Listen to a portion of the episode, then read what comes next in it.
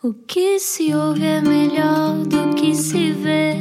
Desliga a TV, era o que faltava. A vida acontece quando anoitecer, era o que faltava. Juntos eu e você. Olá, bom início de semana com a Rádio Comercial. Espero que esteja bem. Eu sou o Rui Maria Pego. Olá, eu sou a Ana Martins, como é que está? E tu, como é que estás, meu Espero que querido? esteja bem. Olha, eu estou bem. Eu Esta- estou bem, espero que tu também. Fiz aqui uma pausa porque é como se estivesses em Marte.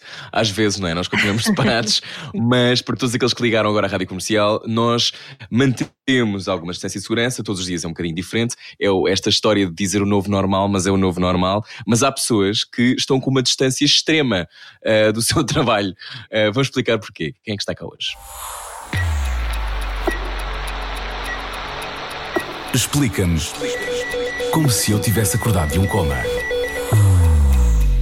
Há um português na linha da frente para pisar Marte. Parece cheio de glamour, mas o caminho para lá chegar é, custoso e a geek que há em mim está aqui a bater palminhas. João Lousada formou-se em Engenharia Aeroespacial no Técnico, trabalha hoje no Centro de Controlo Columbus, em Munique. O que é que ele faz lá? Lidera o grupo de controladores de voo do Centro Alemão de Operações Espaciais, que basicamente orienta aquele módulo Columbus que faz parte da Estação Espacial Internacional. Eu estou tão contente. Rui Maria. Uau! Além de diretor de voo, também é astronauta análogo, ou seja, astronauta em missões em Terra ou na Terra, em ambientes semelhantes aos de outros planetas. Marte em particular. Eh, o sítio eh, que a Ana não disse, disse Munique, eh, a Terra é mesmo Oberpfaffenhofen. Oberpfaffenhofen, acho eu, é assim que se diz. Já vamos descobrir com o João Lousada. Bem-vindo, João, olá! Olá, boa tarde. Olá, diretamente de Munique para a Rádio Comercial. Olá. Como é que estás? Olá, boa tarde. Como estão? Tudo bem, é dias de seres papá pela primeira vez, não é? Portanto, a vida de astronauta eh, em terra também permite ter co- conteúdos prosaicos na vida, não é? Como, nomeadamente, seres papá. Muitos parabéns por isso. Claro, claro. iminência. Já, já estamos a contar os últimos dias. Que bom, parabéns. Que corra tudo bem. Uh, que será provavelmente às vezes mais custoso do que uma missão a Marte, mas espero que não, João, espero que não. Bem-vindo à Rádio É um- Comercial, uh, este é o Euro que faltava. diz, diz? Ah, É, obrigado. É, não, é sem dúvida, um- vai ser um desafio. É um desafio diferente, ah, mas sem dúvida é um desafio e estamos os dois, eu e a minha mulher, ansiosos e, e preparados para o novo desafio, Olha, para a nova João- aventura. João, antes de avançarmos nesta entrevista, quero que tu prometas que se um dia fores de facto a Marte, a primeira entrevista vai ser dada a nós, ok? Lá de cima. Fica prometido, Está fica prometido? prometido. Ok, pronto. está ainda combinado. bem, ainda bem, fico contente. Então, olha, vamos por partes, João. Uh, primeiro, para todas as pessoas que ligaram agora à Rádio Comercial, um, parece que estamos aqui a falar com uh, alguém que já habita o futuro, não é? Alguém que está preocupado com missões tripuladas a Marte, é alguém que já está a habitar o futuro. Mas, no entanto, tu dizes que a pessoa que um dia vai pisar Marte já nasceu. Portanto, não estamos a falar de uma coisa uh, assim daqui a 200 anos, é uma coisa que pode acontecer na próxima década, é isso? Pisar Marte. Sim, sem dúvida. Ah, o que nós fazemos nas nossas missões é basicamente preparar o futuro, preparar esse futuro onde as primeiras pessoas vão aterrar e vão caminhar em Marte. E é isso que nós tentamos fazer nas nossas missões. E eu acredito, sem dúvida, como disse, que a primeira pessoa a caminhar em Marte já nasceu e pode estar hoje em dia numa escola primária, no infantário, mas é uma pessoa que já, que já existe, ou seja, não é um futuro tão longínquo como às vezes pode parecer. Mas Uhum. Estou a sentir as pessoas dentro do carro a olhar para os filhos a pensar: será que és tu? Será que... Exato. um, oh João, como é, que, como é que começou esta tua, este teu olhar para as estrelas mais do que aquela coisa extraordinária que eu acho que acontece a muitos miúdos? A mim aconteceu, acho que a Ana também, que é Uhum. aquela fixação com os planetas, com a Lua, uh, com as constelações. Como é que para ti de repente passaste de ah, eu acho isto brilhante para vai ser a minha carreira? Como é que isto acontece? Eu sempre tive esta paixão pelo espaço e, como disseram, ah, acho que todas as crianças têm aquela curiosidade natural, aquele querer saber o que é lá fora, o querer explorar, o querer perceber mais. E, e para mim isso manifestou-se no, no sentido dos meus estudos, estudei Engenharia Aeroespacial e, e depois no, na minha decisão de, de especializar-me na área de espaço, sistemas espaciais e acabar depois por trabalhar com a Estação Espacial Internacional foi algo que eu sempre quis fazer e é como que um, um sonho tornado realidade poder trabalhar tão diretamente com a exploração espacial, principalmente com a exploração espacial tripulada, com astronautas. Tanto em órbita terrestre como também planeando já o futuro e as tais missões a Marte. E o caminho até lá também não tem muitos caminhos ao fim e ao cabo, porque uh, para tu poderes praticar uh, engenharia aeroespacial, calculo que haja quantos pontos no mundo? Para aí uns 5 ou 6, se calhar. Sim, poder trabalhar diretamente com, com a estação espacial, particularmente com a exploração espacial tripulada, não existem muitas opções neste planeta. Portanto, temos os centros de controle em Houston, claro, bastante conhecido, de uhum. Houston We Have a Problem. Uh, existem também centros na, no Japão, na Rússia, na Europa. O único centro de controle uh, que trabalha tão diretamente com o voo tripulado é só aqui em Munique, em Oberpfaffenhofen.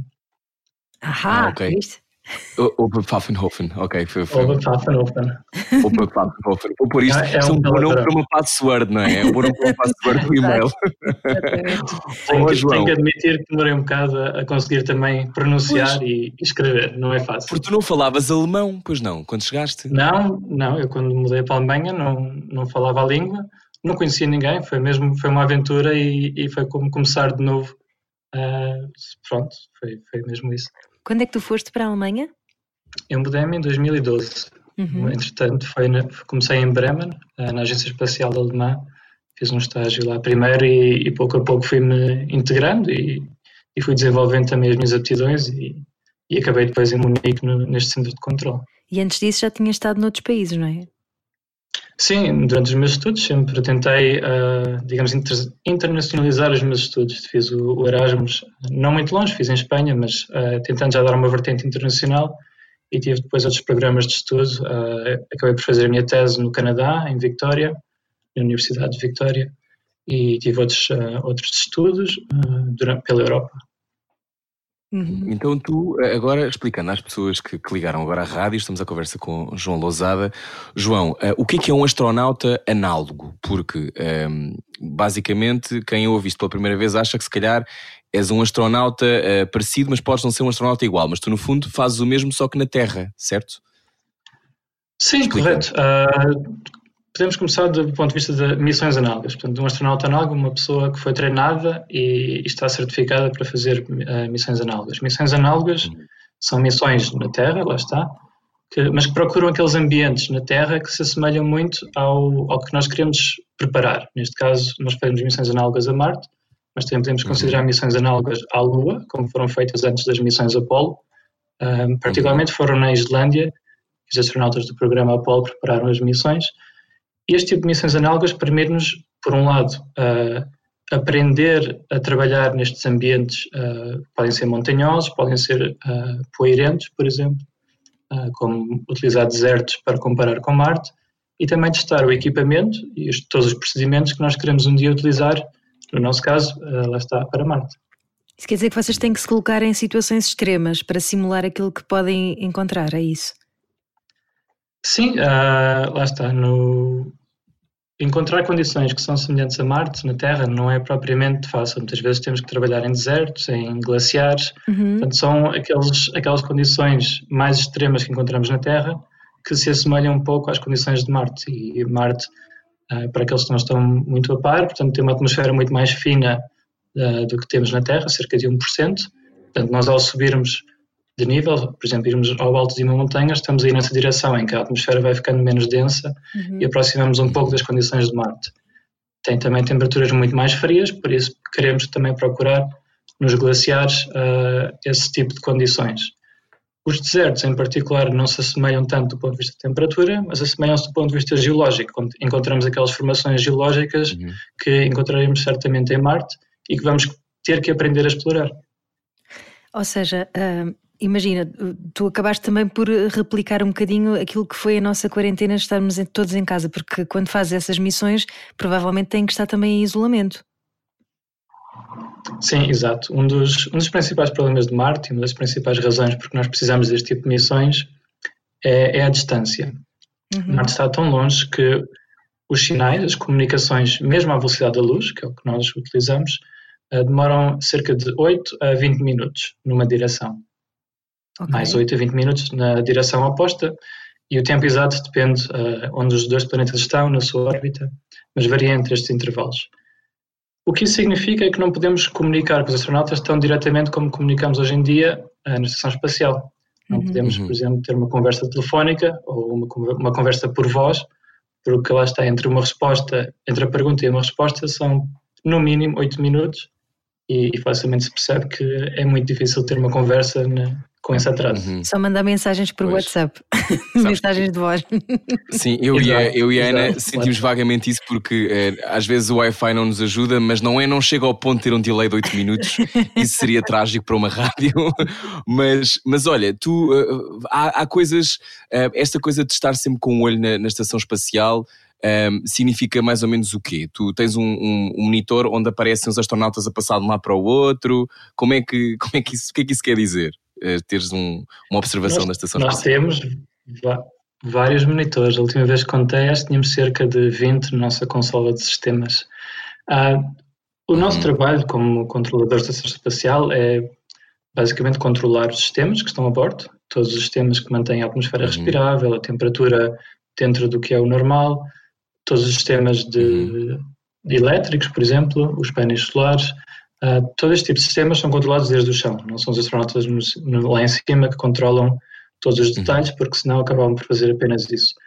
O que nós fazemos é controlar todos os sistemas, manter, ah, manter todos os sistemas a funcionar nominalmente, ou normalmente, Uhum. e, e também ajudar os astronautas nas experiências que eles fazem dentro da estação espacial.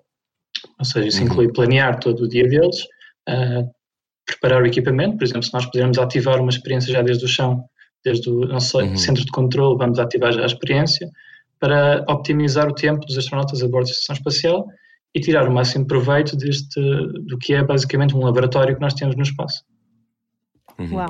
E quais são, quais são as experiências que eh, tu já sabes que não vale a pena fazer no espaço? Há alguma? tipo, não vale a pena se calhar fazer caril de frango? Há assim alguma coisa que não se possa fazer no espaço? Assim à partida, que tu digas, olha, se calhar é melhor não. Por exemplo, não leva um comediante consigo. Por exemplo, não leve ninguém, Não, ninguém é muito chato, com tandocas, não faça isso. Há, aqui, há uns, há uns no-nos de coisas a fazer no espaço. Há, há muitos no-nos, mas eu não diria que não há nenhuma experiência que não se deva fazer, porque mesmo que a experiência falhe, acaba por ser uma, algo que aprendemos. Uhum. Desse ponto de vista, em princípio, todas as experiências são experiências válidas. Lá está, algo que ponha em perigo a vida dos astronautas não é algo que nós vamos fazer. Essa é a principal, digamos, a principal regra, a nossa principal prioridade é manter a segurança dos astronautas a bordo da estação espacial. Sim, portanto, Mas em termos de uma experiências, janela em não é boa ideia, não é? Abrir uma janela na, na estação espacial não há de ser boa ideia. Abrir uma janela não é, não é de facto uma boa ideia, a não ser que seja planeado, lá está. Os astronautas, quando Claro, vão fazer claro. nós chamamos de spacewalk, ah, quando Aham. saem com os fotos espaciais, aí sim, ah, através de um sistema planeado, abrimos a janela. Ai Ok. meu Deus, que eu estou aqui a vibrar. Estamos à conversa com o João Lousada, eh, que, que também controla a estação espacial. Olha, tu eh, tava- falaste aí, eh, não, não aprofundámos a questão dos no-nos. O que é que não se deve fazer no espaço, visto um dia deste ser bem possível nós visitarmos eh, o, o universo? Se- Há coisas à partida que não devemos fazer, João. Só para eu ir apontando.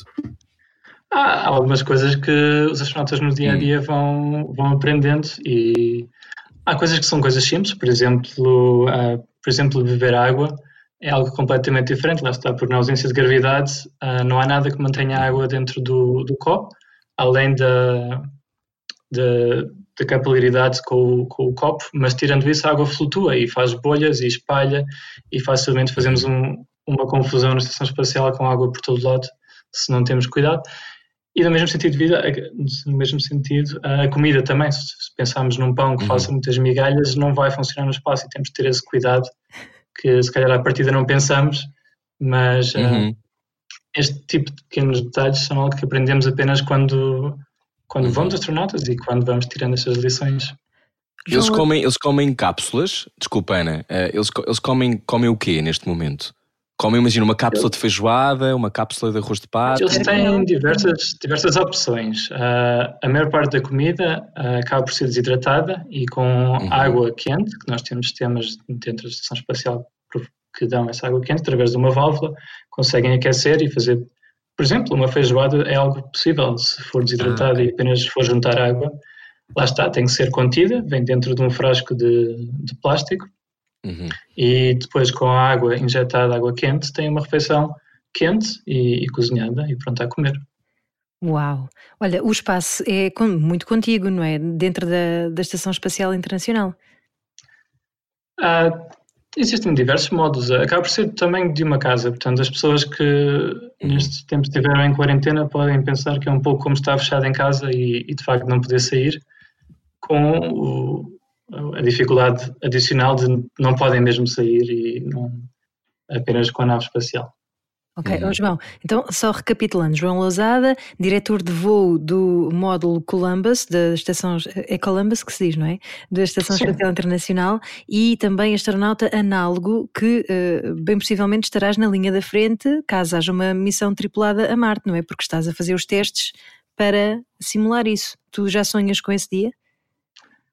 O sonho está sempre lá, isso sim.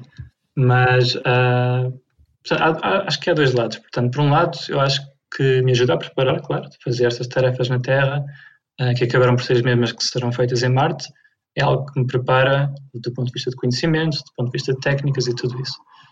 Por outro lado, eu não acho que seja por isso que tenha vantagem sobre outros candidatos. Acho que, tradicionalmente, sempre que há uma seleção de astronautas, uh, vemos a qualidade dos candidatos e vemos excelentes candidatos de toda a Europa. E nós, em Portugal, temos a mesma seleção que têm todos os europeus, através da Agência Espacial Europeia, uhum. e, e acho que não é isso que me vai dar a vantagem na seleção. Acho que me dará vantagem se de facto acontecer, na preparação uhum. e na, na missão em si, se de facto se realizar, mas não acredito que me dê uma vantagem adicional em relação a outros candidatos.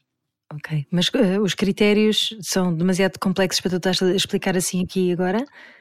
Não, os critérios em si são simples, claro, é preciso estar, uh, do ponto de vista físico, bem preparado, uh, em boa condição física, uhum. é preciso ter um, ou, ou uma, uma, carreira, digamos, militar, como piloto de teste ou como piloto, uh, digamos, de companhias aéreas, ou, uhum. por outro lado, engenharia ou um grau de, digamos, do conhecimento científico, portanto, pode ser biologia, física, portanto, este tipo de, de áreas são as mais procuradas. Uhum. Depois, desse, depois desses critérios, são feitos vários uh, níveis de seleção, onde se testam conhecimentos técnicos, conhecimentos práticos, uh, conhecimentos pessoais também, porque o astronauta acaba por ter bastante visibilidade uh, do ponto uhum. de vista dos mídias e acaba por ser como um embaixador do, do espaço aqui na Terra. Uhum. Estás a treinar agora, uh, estás a ver, João?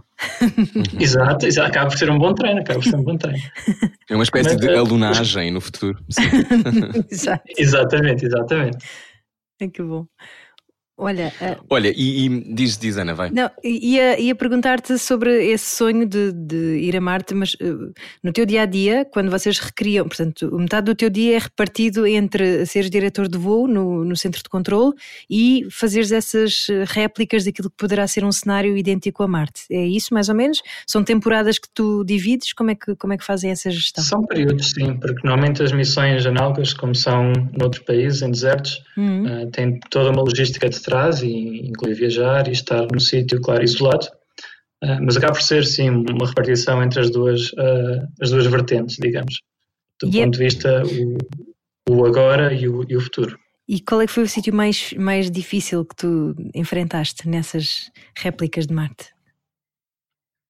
Mais difícil é, é complicado dizer, porque cada, cada sítio tinha as suas dificuldades. Uh, por exemplo, nos glaciares de gelo, uh, tínhamos a dificuldade adicional de, lá está, a atmosfera ser mais fina, ou seja, o ar mais rarefeito, uh, dificulta toda a atividade física, que é estar dentro do fato e treinar uh, todas as experiências que se fazem fora do, fora do habitat, ou seja, com o fato espacial. E, e, o fato em si pesa cerca de 50 quilos, nós estamos com o fato cerca de 5 a 6 horas cada dia.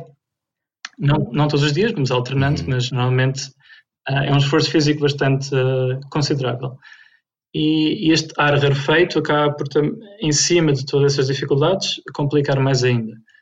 Não só isso, tínhamos também um terreno uh, montanhoso, ou seja, estando perto de um glaciar de gelo, uh, temos o terreno acidentado, que dificulta bastante a movimentação, com os tais 50 kg às costas, uh, complica-se mais ainda.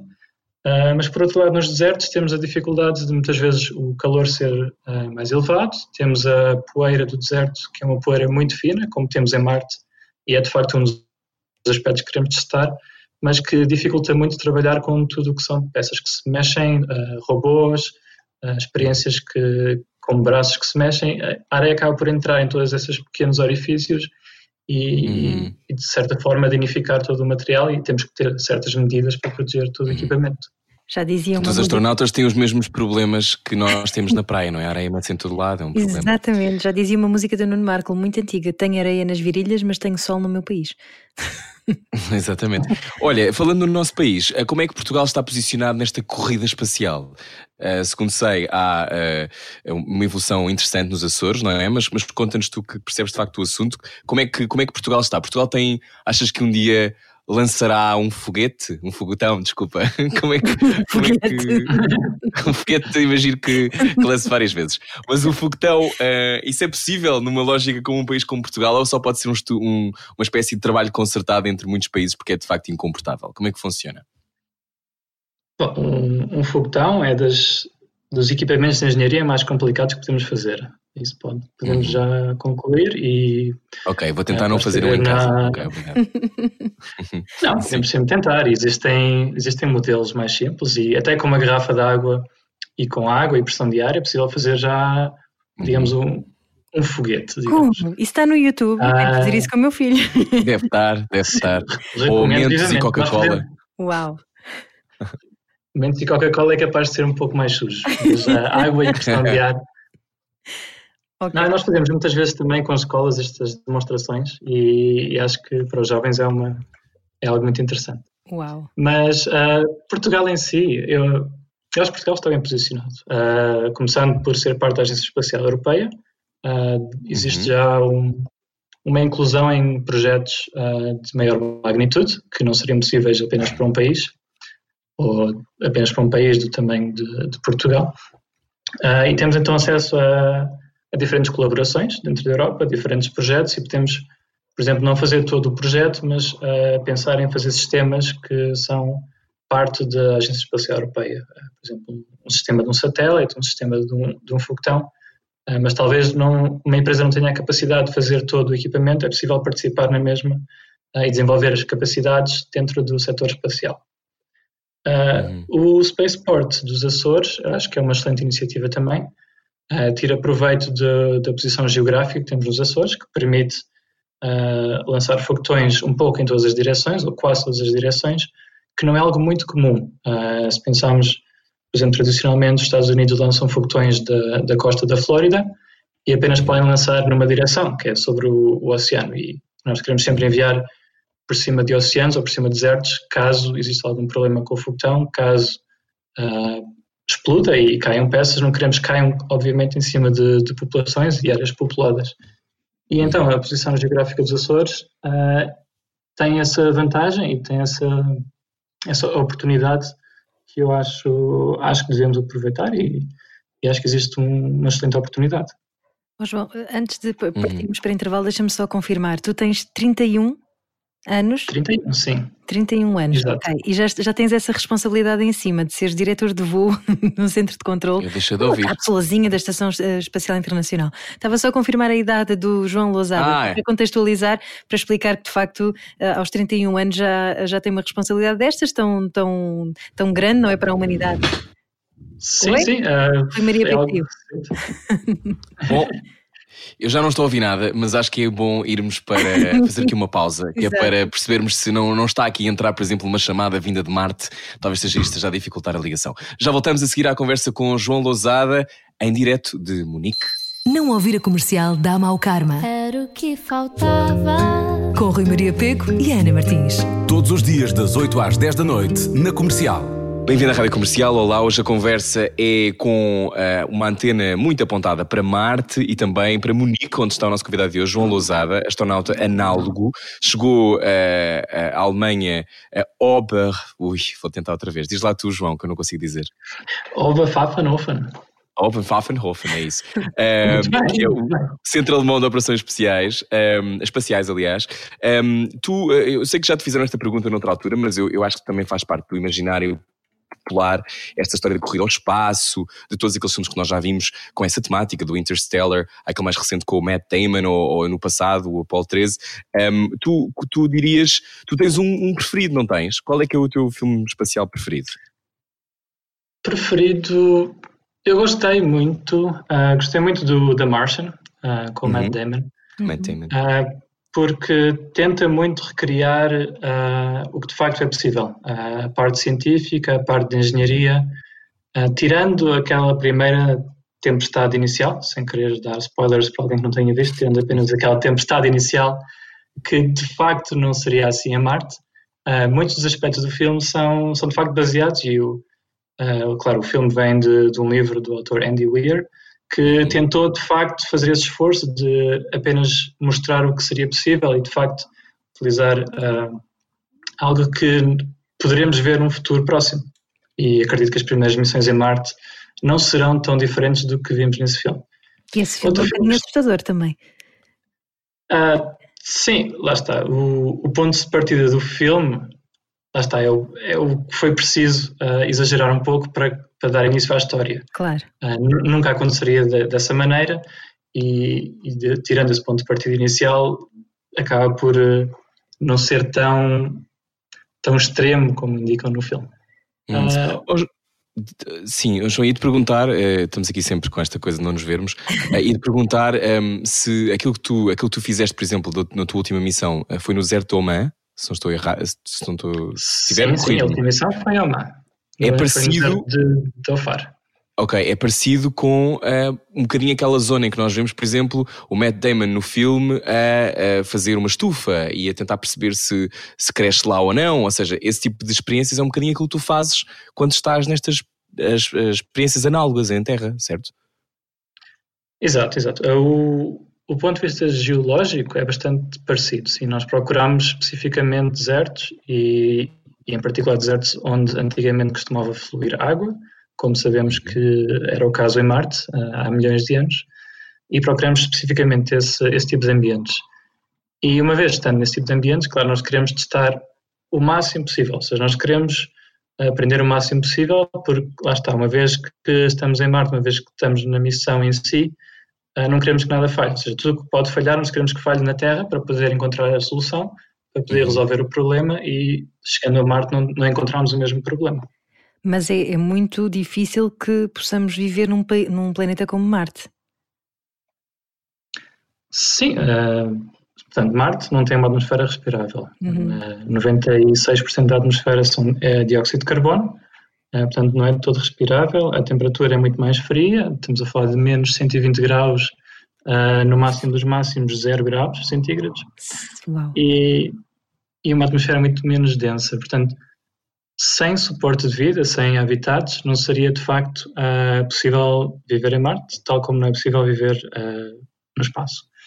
Uh, muitos dos problemas que nós temos na estação espacial, portanto, manter a atmosfera respirável, a temperatura, uh, são problemas que depois podemos uh, resolver também a Marte, um pouco de maneira diferente, mas temos que continuar a melhorar os sistemas, temos que continuar a testar. Hoje em dia a estação espacial funciona uh, bastante bem, de maneira bastante autónoma, mas mesmo assim precisa de ser reabastecida com, com comida, com água e com outros mantimentos cada X meses, portanto não é de todo autónomo.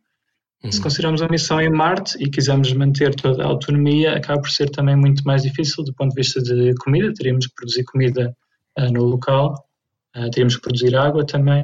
Portanto, acaba por ser um, um problema mais difícil ainda devido à distância.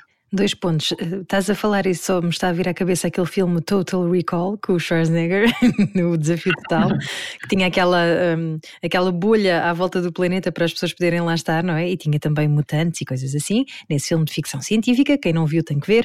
Um, mas outra coisa que é também a carreira até chegar lá, quer dizer, é uma coisa que demora muito tempo, não é? Sim, se pensarmos em artificialmente produzir uma atmosfera respirável a longo prazo é um, é um esforço enorme. Ah, existe também uma, uma teoria, digamos, uma, uma ideia de o que nós chamamos o terraforming de Marte, ou seja, transformar a atmosfera de Marte de forma gradual, uh, de modo a que ela se aproxime mais da atmosfera terrestre. Uhum. Uh, não seria algo a curto prazo, seria algo que demora milhares de anos, mas existe essa, pelo menos essa teoria de que seria possível uh, pouco a pouco transformar a atmosfera de Marte. E, oh, João, mas também estamos cheios de tempo, não é? Temos esses milhares de anos agora para, para investir.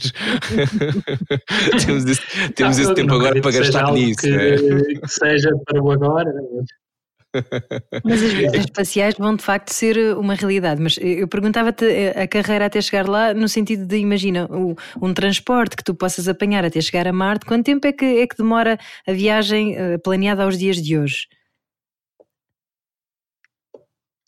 Uh, portanto, aos dias de hoje uh, demora cerca de oito meses numa direção. Uh, oito meses o regresso, tivemos a considerar uma, mensagem, uma, uma viagem de regresso, uhum. uh, mas temos também o, de ter em conta as órbitas dos planetas, porque não é possível voltar imediatamente, portanto não seria simplesmente oito mais oito meses, mas teríamos que esperar uh, em Marte até que as órbitas estejam não alinhadas, mas que os planetas estejam no sítio certo da sua órbita, e seriam, portanto, no total seria uma missão de cerca de dois anos, com os uhum. sistemas que temos atualmente. Portanto, uma missão uh, de dois anos. João Lousada, nosso convidado hoje. Então, agora entrando naquilo que é a mente de um astronauta, uh, já nos falaste como fisicamente, uh, se um fato que pesa 50 quilos uh, já me faz soar só de eu imaginar, eu imagino também o que significa esta história de, por exemplo, quando se vai numa missão destas e depois possivelmente o regresso é dois anos depois.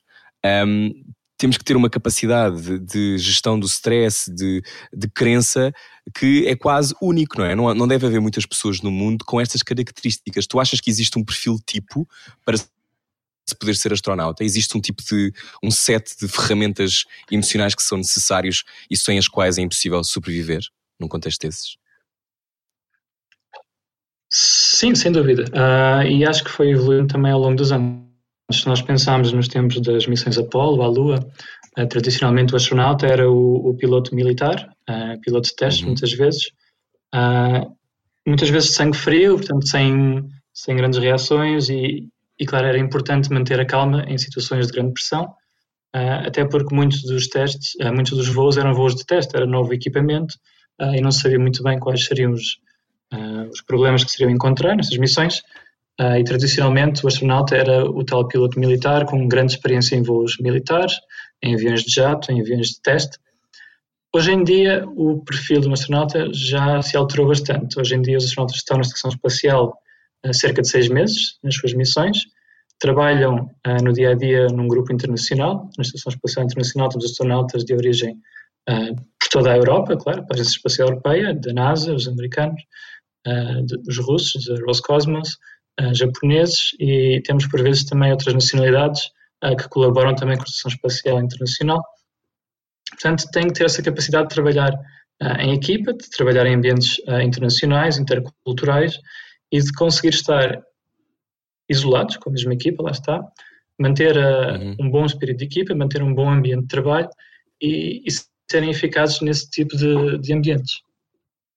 Portanto, foi algo que se foi alterando ao longo dos anos e que acredito que para Marte será ainda mais uh, valioso, porque não só estão isolados com a mesma equipa, mas não têm uma comunicação direta com a família, apenas através de se calhar, mensagens escritas ou de gravações de, de áudio ou de vídeo, mas não há aquela ligação direta e acaba por ser preciso adaptar-se àquele, àquele novo ambiente e de poder trabalhar com, com aquela equipa. Portanto, tu podias ter dado workshops durante o confinamento, quando as pessoas estavam em casa a dizer não aguento mais estar em casa. Tu, o que é que tu dirias a alguém que, te dissesse não consigo mais estar fechado em casa? É, eu diria que é normal, portanto, é normal uh, porque acaba por ser uma adaptação. Portanto, nós mudamos de um ambiente uh, onde podíamos sair, onde se calhar íamos com os amigos beber um café, uh, apenas conversar, e acaba por ser diferente. Se calhar ainda é possível através da internet, mas é, é uma adaptação e é normal que haja sempre dificuldades. É normal que pequenas coisas das pessoas com quem vivemos se tornem uh, maiores problemas porque uh, acaba por ser, acaba por ir acumulando. E, e é normal. E, e, o que é preciso fazer é ter uma comunicação aberta e, e começando por com nós próprios, ou seja, ter uma comunicação aberta com nós próprios do ponto de vista de será que aquela pequena coisa me irrita tanto assim porque me impacta ou porque eu faria de maneira diferente. E e ter uma comunicação depois aberta com as pessoas com quem vivemos. E isso de facto é um problema. Uh, lá está, identificar o problema, falar juntos e, e estar de acordo com a solução. E, e, se for preciso alterar algum comportamento nosso, também estar aberto para isso e, e perceber que de facto é uma adaptação não só para nós, mas também para as pessoas com quem vivemos. Oh, João, um, estamos à conversa com o João Lousada na Rádio Comercial. Há alguma coisa que para ti te irrita especialmente quando estás numa dessas missões uh, que são análogas àquelas que são no espaço? Qual é a coisa que mais te irrita? É o fato de ser muito quente? É uh, está tudo mais pesado? O que é que te passa pela cabeça quando estás de repente no meio do deserto em Oman Imagino que haja uma série de protocolos que tu tens que seguir e que seja uma coisa muito metódica. Uh, Pareces-me uma pessoa metódica e só podes ser para ter o trabalho que tens. Mas como é que, como é que se. Emocionalmente, onde é que, o que é que te irrita e o que é que te estimula mais nessas missões? Uh, há, há, diferentes coisas, claro. Uh, parte de, de, ter sucesso na missão é também saber controlar e, e perceber o porquê de estarmos frustrados, por exemplo, com uma experiência. Se tivermos, uh, lá está o fato de 50 quilos, uh, tivemos que navegar até um sítio complicado, se calhar subir um terreno montanhoso, uh, e ao chegar lá o equipamento não funciona, e talvez porque um, um fio não está bem ligado, ou porque uh, seja qual for o problema, lá está, pode ser frustrante depois de, de várias horas na preparação chegar ao, ao momento ao momento chave e, e ter essa, essa frustração. Mas se percebermos e se identificarmos que, que, de facto é isso, é o objetivo da missão, identificar estes problemas, é evitar que eles aconteçam no futuro, uh, acaba por ajudar a perceber e ajudar a, a enfrentar isso. Uh, outro fator é uh, a comunicação com o nosso centro de controle. Nós também nessas missões análogas temos os astronautas análogos no terreno e temos o centro de controle, normalmente está em Innsbruck, na Áustria. Uh, e com tal, o tal atraso nas comunicações, acaba por ser muito fácil desenvolver perspectivas completamente diferentes da, da missão, das experiências, dos fatores, uh, entre as pessoas que estão no terreno e as pessoas que estão no, no centro de suporte. Este fator é algo também estudado por parte da psicologia, o us versus them, nós contra eles, que acaba por se uhum. desenvolver naturalmente uh, para grupos que estão em ambientes diferentes, a trabalhar em uhum. conjunto, claro, mas é um pouco aquele sentido de eles não nos percebem, eles não sabem o que nós estamos a passar, eles não, não se relacionam connosco, eles não sabem o que é estar aqui.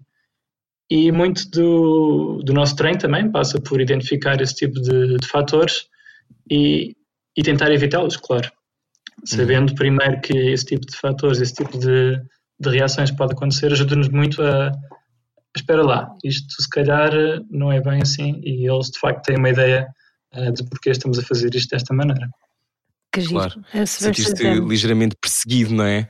Us versus them, que é o que está a passar agora e onde muitas vezes vamos, vamos também parar para, esse, para essa coisa da oposição sempre permanente aos outros. Ô João, eu, eu agora tenho que tirar aqui algumas perguntas da, do caminho, porque estão aqui a aparecer na minha cabeça, eu tenho que as tirar já. Primeiro, Uh, tu que olhas para o universo todos os dias, eu o sei, universo também imagino que te veja, um, uh, onde é que já sentiste uma presença, por exemplo, divina? Uh, acreditas em Deus? isso já te passou? Como, como, é que, o que é que sentes quando olhas para a imensidão do espaço?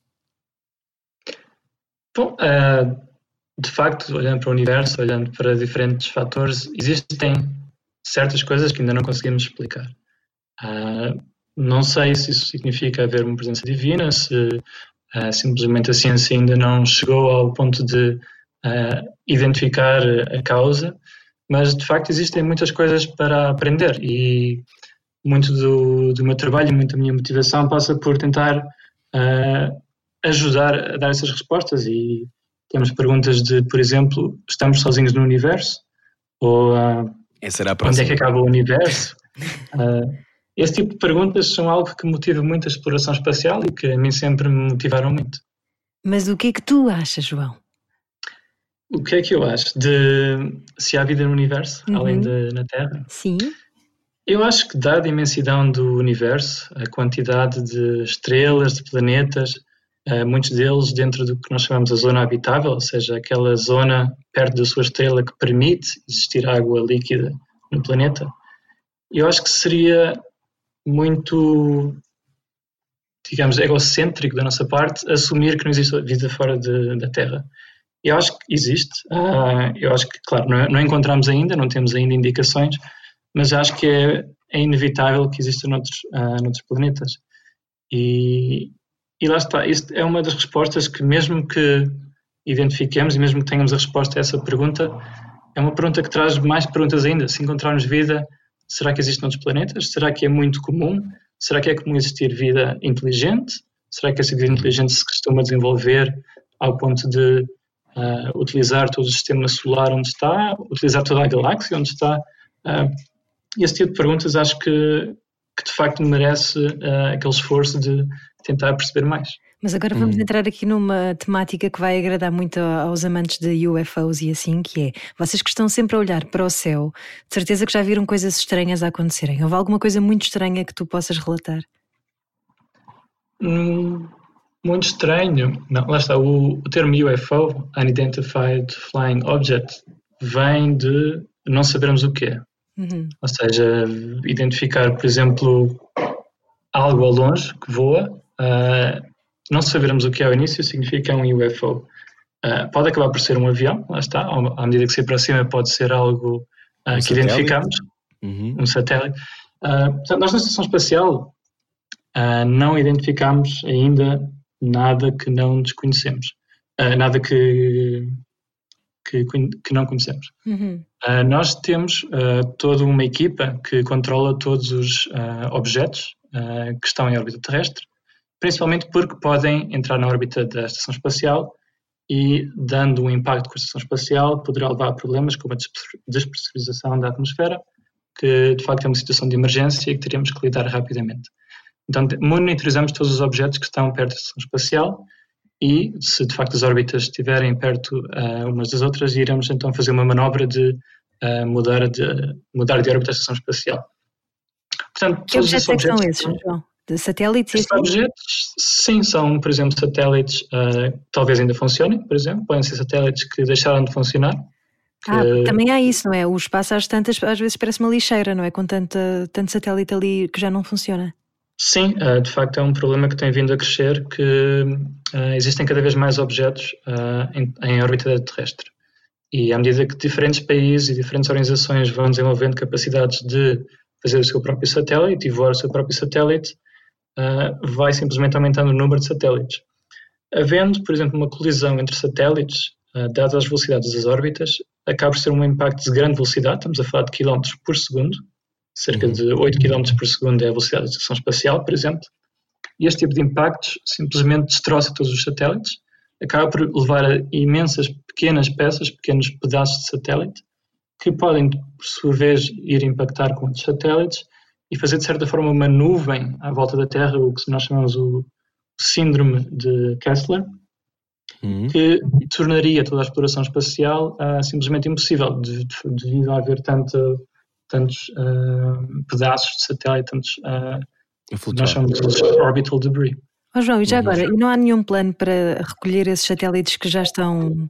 Bem, não é que eles estejam, se calhar lá não estão a fazer também grande moça, não é? Porque não estão a poluir propriamente. Calculo eu que estando desativados não, não fazem mal à atmosfera, não, à atmosfera não, já é fora da atmosfera, não é? Mas uh, não há. Não estou ali a poluir um bocadinho pensar... o caminho. não, sabes o que é? Estou a pensar em termos de, eh, já da arrumação de espaço, que é. Se não, não estão a muito... nada, não estão a fazer nada, tem, tem que ir para o lixo.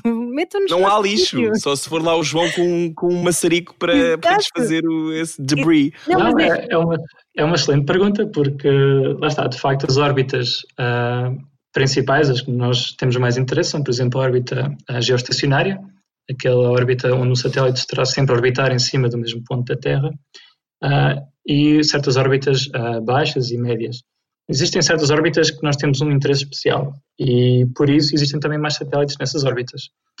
Um satélite já não funciona, não polui por si, mas é um risco. Portanto, é um risco de, por exemplo, nós já não conseguimos manobrar o satélite. Portanto, se estiver numa rota de colisão com um satélite que esteja na mesma situação, nenhum dos dois poderá manobrar. Ou seja, levará um tal impacto, levará uhum. uh, milhares de pequenas peças a, a, grandes velocidades, que depois são um risco para mais satélites e faz de certa forma um efeito cascata onde acabamos por ter órbitas que simplesmente não podemos voltar a utilizar. Portanto, são chassos parados na autoestrada, se chega cá um extraterrestre, vê isto e pensa, olha que desarrumados que eles são.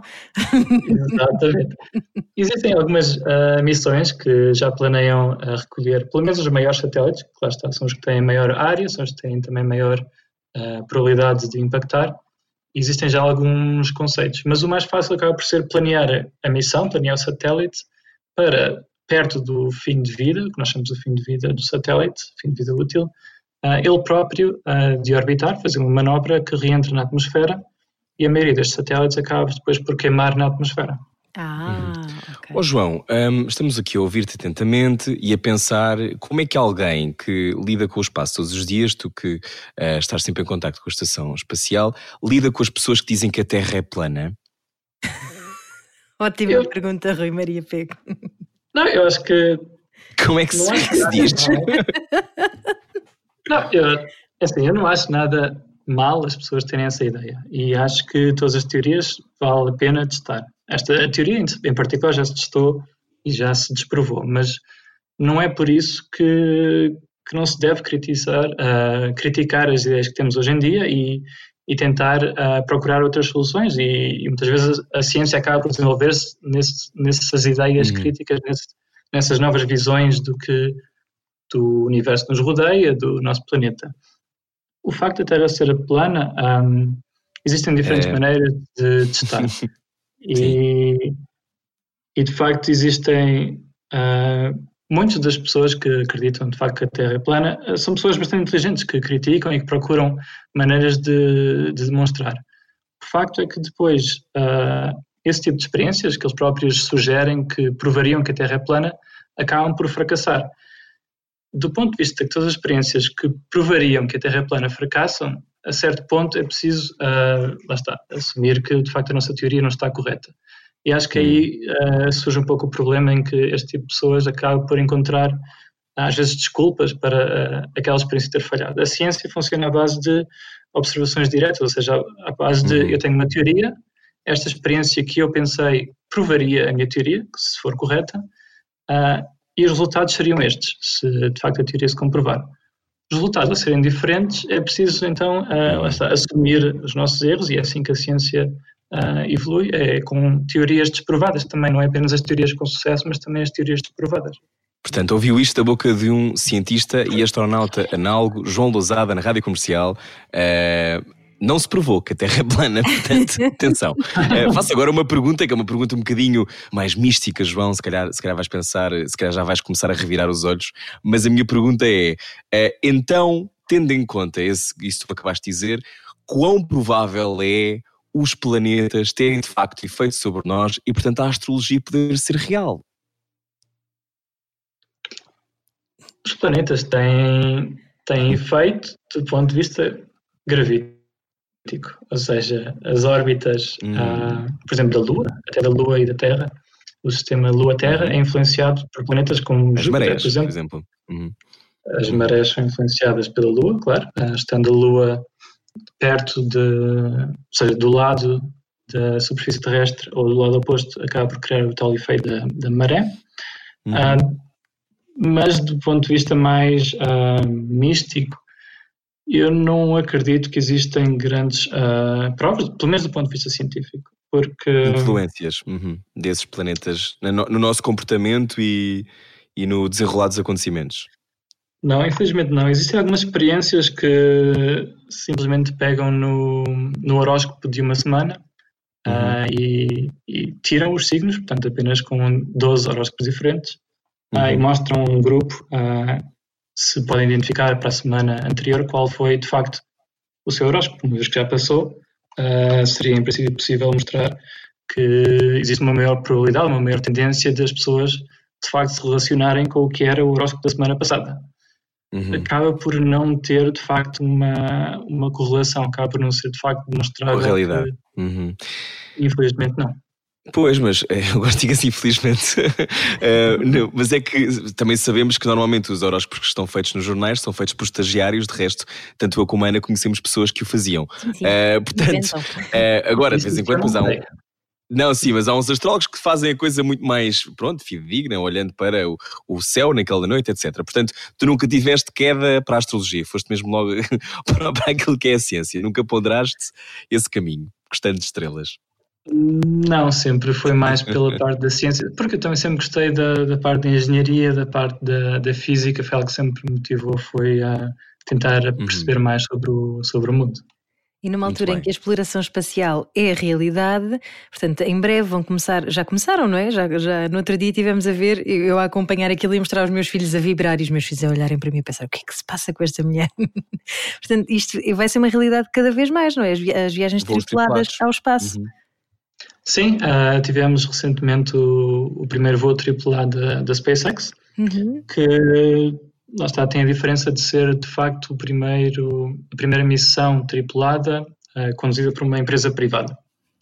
Uh, e acaba por ter bastantes impactos no que será o futuro da exploração espacial, do voo espacial. Uh, depois, começando pelo facto da SpaceX agora ter essa capacidade, ou seja, poderá facilmente vender um bilhete para quem esteja interessado um, acaba por dar uma maior possibilidade, acaba por dar um maior avanço ao que será o, o turismo espacial. Uhum. Eu acho que acaba o nosso também... acionista tem, tem um bilhete para uma viagem espacial. O Mário Ferreira. Quem, quem? Há muitos anos. É, não é? Exatamente. Sim, sim, é. Tem, tem. O Mário Ferreira. Uhum. Ah, sim, sim. Uhum. Não, eu acho que é uma possibilidade cada vez mais próxima e existe não só a SpaceX, mas também a, a Boeing também está a terminar o seu veículo espacial temos também outras empresas nos Estados Unidos, a Blue Origin, Virgin Galactic, que de facto estão a, a entrar nesse mercado, que ainda terá um pouco que se demonstrar que de facto existe, que é um mercado viável, mas é existindo a é? possibilidade. É? Uhum. Sim, lá está. É, uma, é um dos fatores mais importantes também neste, neste âmbito, é de facto a segurança. E uh, é algo também que as empresas têm que ter cuidado e têm tido cuidado, porque é algo que influenciaria muito o futuro da exploração espacial do turismo uhum. espacial, porque a partir do momento em que começa a haver algum acidente, uh, as pessoas acabam por ter receio e, e, é normal, claro. Portanto, as empresas têm que demonstrar que de facto os seus veículos são seguros uh, claro. antes, de, antes, de, comercializar. E estes interesses privados interferem de alguma maneira com os vossos estudos e com uh, as vossas expedições? Ou não Começa tem a ficar atafolhado o céu, não é? Começa a ficar com muita gente. O céu é tão pequenino. Portanto, uh, eu acho que é algo vantajoso para nós. É algo que nos permite, por exemplo, nós, uh, desde, desde o último voo do Space Shuttle, uh, uhum. que temos apenas confiado no, na nave espacial Soyuz, da Espacial Russa, para levar astronautas para a, a Estação Espacial. Portanto, astronautas tanto americanos, como europeus, como russos, japoneses, todos os astronautas voavam apenas num, num único veículo. E isso dá-nos pouca flexibilidade, porque se tivermos, por exemplo, um problema uh, com esse veículo, se tivermos um acidente, uh, terá que haver todo um comitê de investigação, teremos que perceber qual é o problema e durante todo esse tempo, durante toda essa investigação, não temos de facto acesso à estação espacial, não podemos levar astronautas, não podemos trazê-los de volta. Uh.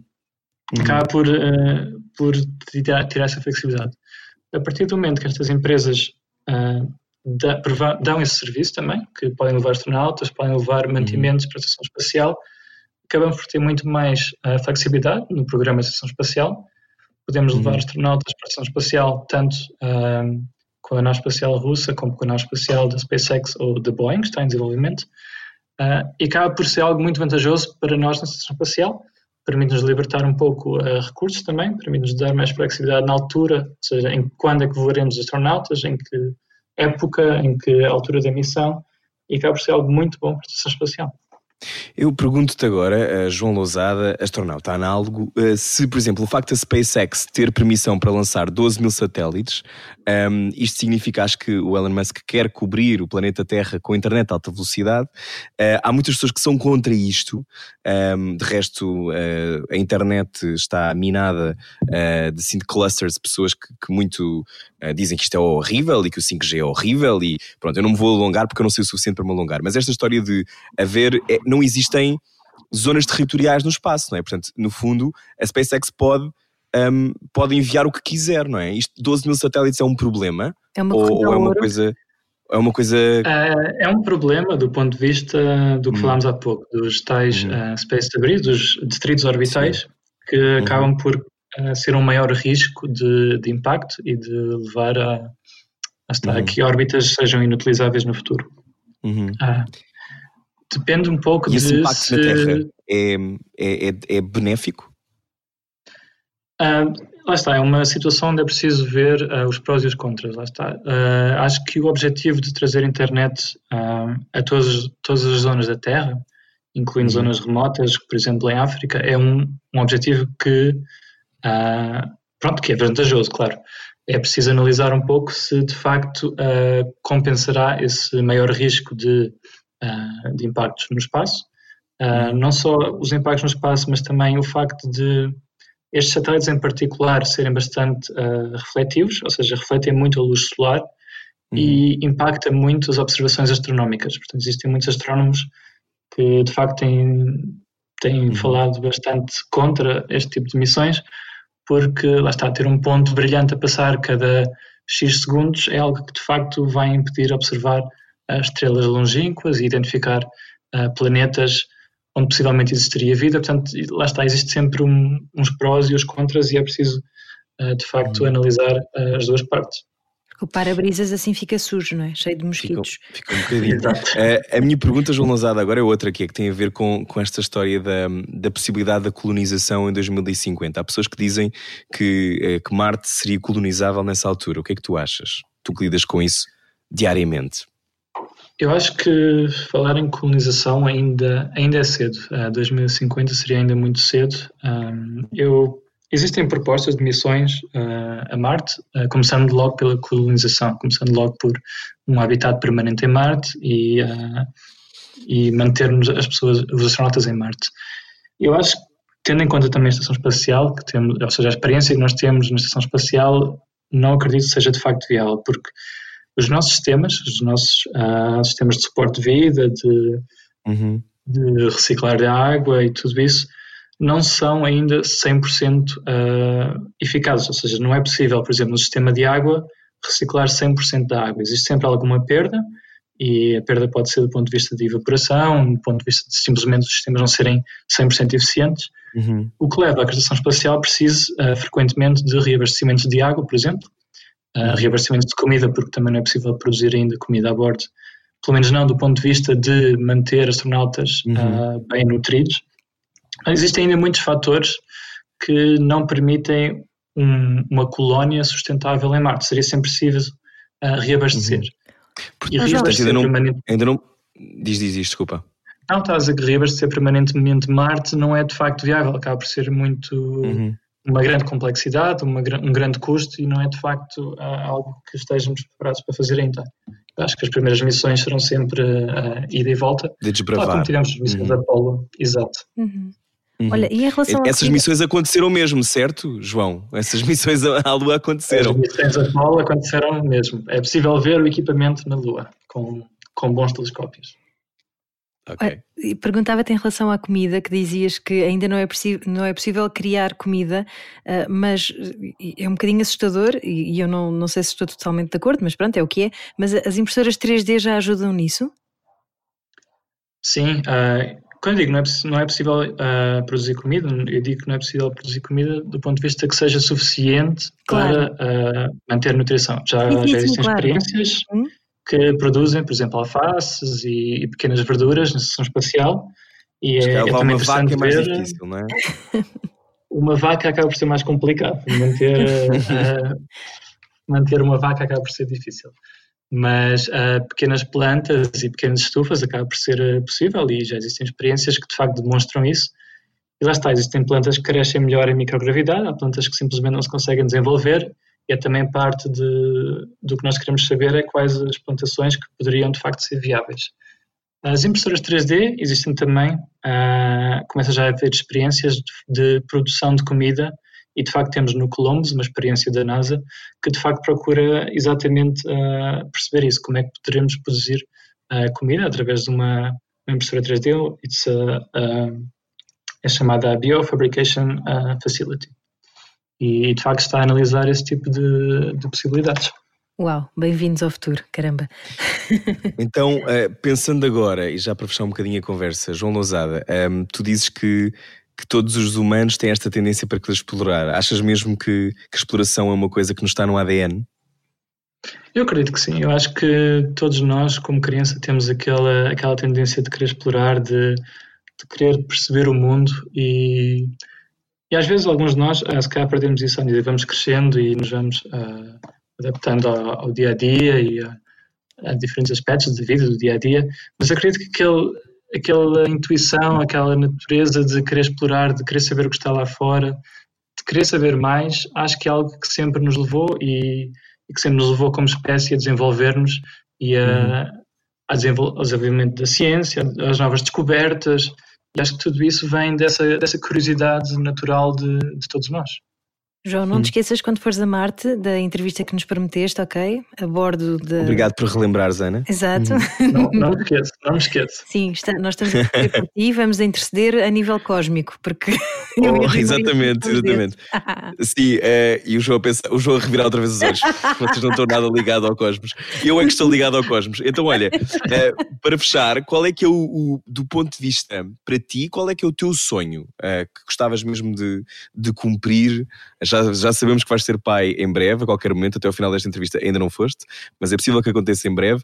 Do ponto de vista uh, profissional e, nestas, e neste caso a tua profissão inscreve-se também na história da humanidade, qual era o teu, o teu grande sonho? João Lousada. Bom, para mim, o, o, meu sonho, a minha motivação sempre foi poder participar uh, diretamente na exploração espacial. É algo que sempre trabalhei uh, com esse objetivo e hoje em dia posso dizer que de facto estou nessa posição e é algo que de facto me motiva muito poder trabalhar tão diretamente com a exploração espacial e com o preparar o futuro. Em termos de, de objetivos uh, finais em si, uh, algo que me motivaria muito seria de facto uh, ver a tal primeira missão a Marte, a primeira missão tripulada a Marte e de certa forma sentir que contribui e acredito que hoje em dia o meu trabalho já me ajuda nesse sentimento, mas de facto ver a realização, ver o fundo, o futuro, o, o fruto desse trabalho é algo que, uhum. que de facto me, me fascinaria. Ok, eu, eu gostava que isso acontecesse também e quando lá chegasses pusesse a tocar a rádio comercial no espaço, pode ser? Uh, ah. Dava-nos era fixe. E nós, nós de lá de cá nós pomos ground control to major drone. fica combinado, fica combinado. Combinado. João Lousada, muito obrigado por conversares connosco em direto de Munique, uh, a prova que uh, de facto já estamos de vez em quando numa era espacial. Uh, Oba Pfaffenhofen, sítio, eu não sei saber dizer, sítio onde, onde estás. agora, o coronavírus fez-te ficar eh, fechado em casa ou, ou, estás no centro espacial também a trabalhar? Não, nós uh, temos que trabalhar no centro de controle devido também a, a questões de segurança. Tem que ser todo o controle da estação espacial tem que ser através do centro de controle.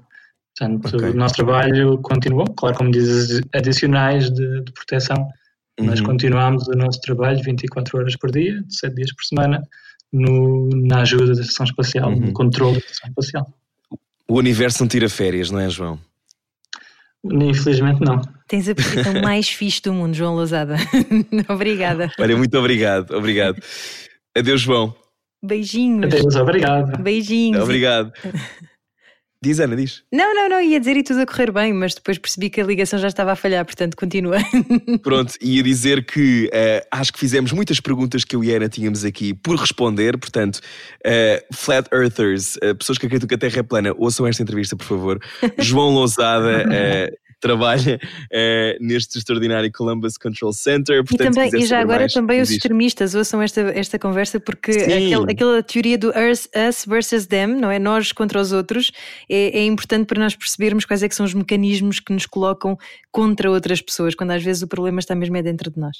Fundamental. Radiocomercial.ol.pt para ouvir a conversa inteira a de hoje foi com João Lousada. Nós já voltamos. Até já. Bom resto de semana. Era o que faltava. Todos os dias, das 8 às 10 da noite, na comercial.